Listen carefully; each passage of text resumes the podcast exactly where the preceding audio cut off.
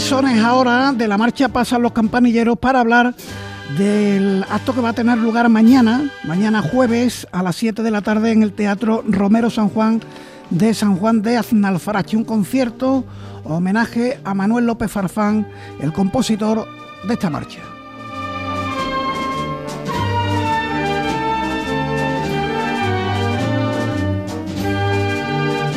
Para hablar de ello, saludamos a María Francisca Aparicio, a la que todos llaman Curry. Eh, Curry, y buenas noches.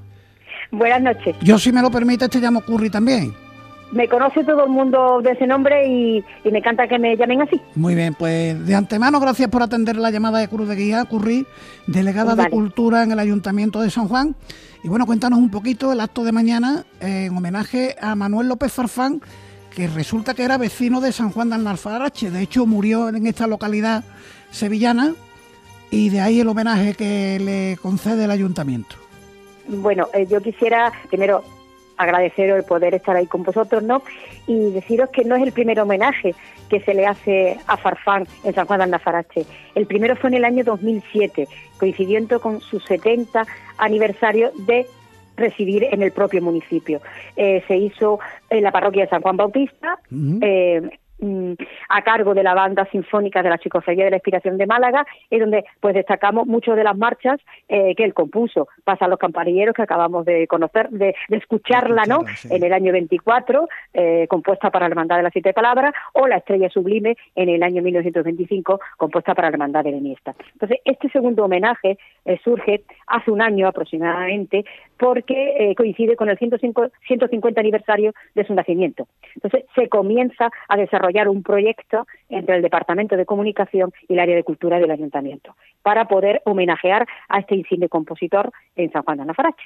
O sea que vienen fechas muy redondas en torno a Manuel López Farfán. Nos comentas que en 2022 fue el 150 aniversario de su nacimiento y estamos muy próximos al centenario de sus marchas más populares. Estábamos escuchando pasar los campanilleros. El año que viene esa marcha cumple 100 años y en 1925 lo hará la Estrella Sublime. Viene el homenaje como anillo al dedo el homenaje viene estupendamente y además creo que es una figura, un gran compositor que ha, eh, que ha proyectado mucho la, la, la música en las bandas, en las marchas profesionales, especialmente de palio, con lo cual que mejor que nada que podía hacerlo desde San Juan de Nazarache, en donde vivió sus últimos años, hasta el año 1944, donde murió. Murió allí y tiene una calle en el propio municipio. Eso, eso te iba a decir, porque en el cartel del concierto, que lo estamos viendo ahora en la transmisión que hacemos del programa en Facebook Live, aparece la figura de López Farfán sentado en su escritorio, supongo que trabajando, componiendo alguna de sus marchas, y al ladito habéis puesto una cerámica que supongo que se podrá ver a día de hoy en el lugar donde falleció, ¿no? Donde vivió ahí en San Juan. Donde vivió. ¿Dónde, está, calle... ¿Dónde está ocurrido? Está en la calle López Farfán, eh, ah, en, San Juan de Andafarache, y en su propia calle, y el, el, azulejo que conmemora eh, la estancia del compositor allí es en la casa donde vivió los últimos siete años. Él se estableció en San Juan en 1937 y murió en 1944 en San Juan de Andafarache. Y allí mismo tuvo una cosa muy curiosa, eh, en los últimos años eh, estableció una escuela de música una escuela de música donde muchos sanjuaneros, jóvenes que estaban entusiasmados por el arte de la música, pasaron por allí y por eso tiene una gran vinculación con las familias y con los vecinos del propio municipio. Eso te iba a decir entonces que teniendo una escuela de música en San Juan, todavía habrá algunos vecinos de la localidad, hombre, ya serán mayores, pero si tenían cinco o seis añitos o diez añitos en 1940, eh, todavía puede que haya algún alumno de López Farfán por ahí, ¿no? Es posible en el documental, que ahora si quiere hablamos un poquito de él, pues en el documental eh, aparece, eh, son como dos etapas de su vida, la etapa más como compositor y la aportación que ha hecho musicalmente, pero también eh, una parte más familiar y más vecinal que se desarrolla en los últimos años. Y tenemos la intervención en el documental de la familia Payán Somé, donde las últimas palabras de la vecina más antigua que quedaba, donde él vivía, que murió en noviembre, y logramos poder entrevistar y nos diera su imagen de López Farfán como vecino, como personaje, no solo como compositor. Y después también tenemos la intervención del nieto del ahijado del propio Farfán.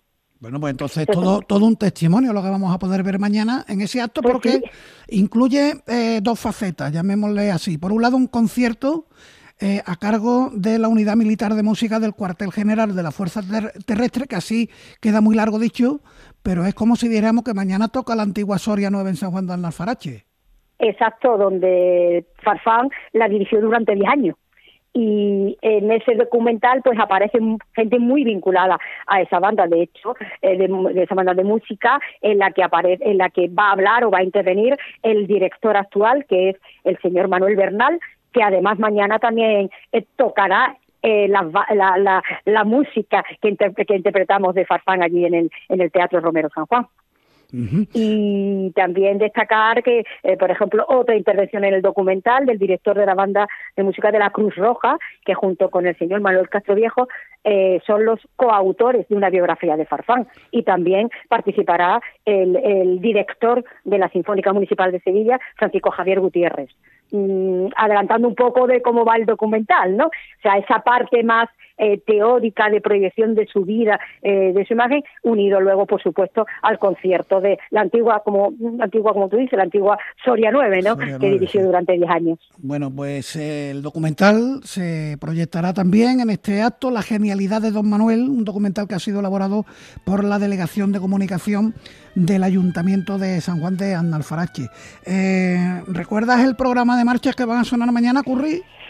No quiero revelar muchas, pero bueno, por supuesto estarán las, las, suyas, ¿no? Eh, la Estrella Sublime, eh, la Esperanza de Triana, eh, pasan los campanilleros, ¿no? Y después todo, algunas más, porque hombre, si revelamos todo, pues mañana no nos encontramos con la sorpresa del gran concierto que podemos dar. Claro que sí. Bueno, pues mañana todo esto en San Juan de Alfarache, en el Teatro Romero San Juan, a las 7 de la tarde.